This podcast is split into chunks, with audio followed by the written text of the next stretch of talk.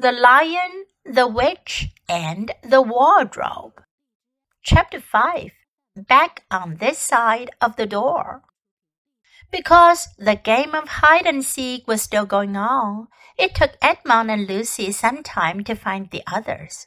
But when at last they were all together, which happened in the long room which the suit of armor was, Lucy burst out.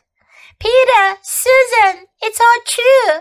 Edmund has seen it too.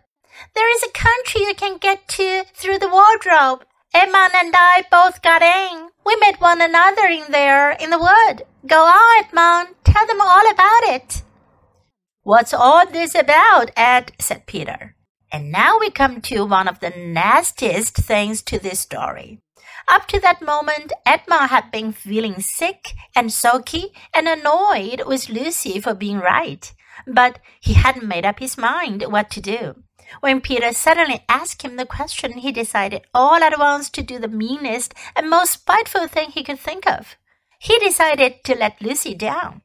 Tell us, Ed, said Susan. And Edmund gave a very superior look, as if he were far older than Lucy. There was really only a year's difference. And then a little snigger and said, Oh, yes, Lucy and I have been playing, pretending that all her story about a country in the wardrobe is true. Just for fun, of course. There's nothing there really. Poor Lucy gave Edmund one look and rushed out of the room. Edmund, who was becoming a nastier person every minute, thought that he had scored a great success, and went on at once to say, There she goes again. What's the matter with her? That's the worst of young kids. They always. Look here, said Peter, turning on him savagely. Shut up!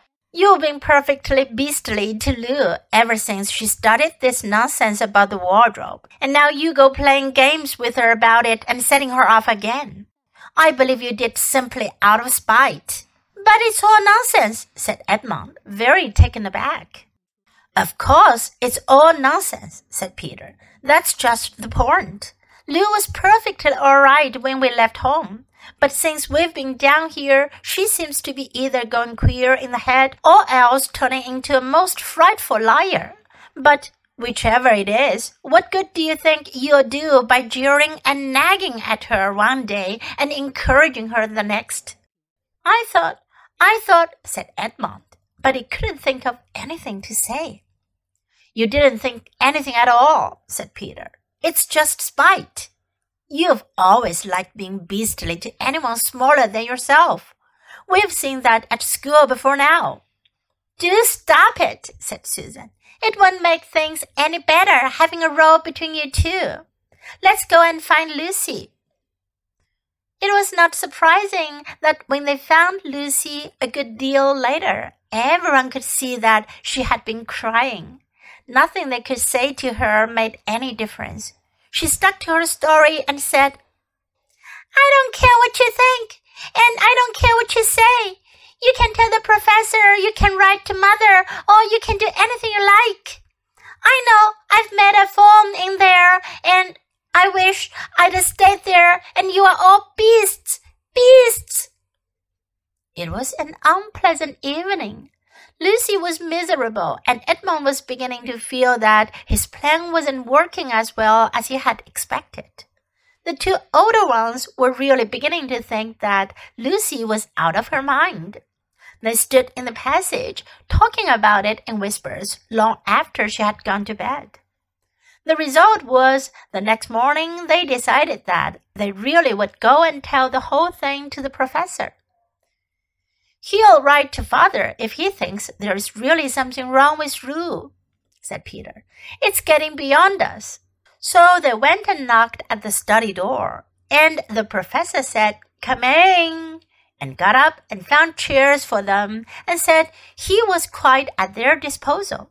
Then he sat listening to them with the tips of his fingers pressed together and never interrupting until they had finished the whole story. After that, he said nothing for quite a long time. Then he cleared his throat and said the last thing either of them expected. How do you know, he asked, that your sister's story is not true? Oh, but, began Susan and then stopped. Anyone could see from the old man's face that he was perfectly serious. Then Susan pulled herself together and said, But Edmund said they had only been pretending. That is a point, said the professor, which certainly deserves consideration, very careful consideration. For instance, if you will excuse me for asking the question, does your experience lead you to regard your brother or your sister as the more reliable? I mean, which is the more truthful? That's just the funny thing about it, sir, said Peter. Up till now, I'd have said Lucy every time. And what do you think, my dear? said the professor, turning to Susan. Well, said Susan, in general, I'd say the same as Peter. But this couldn't be true. All this about the wood and the Faun.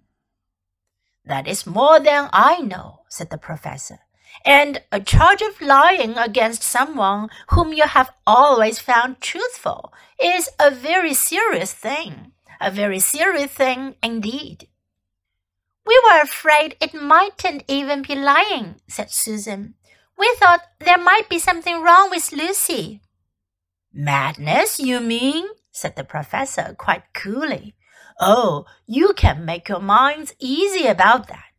One has only to look at her and talk to her to see that she is not mad.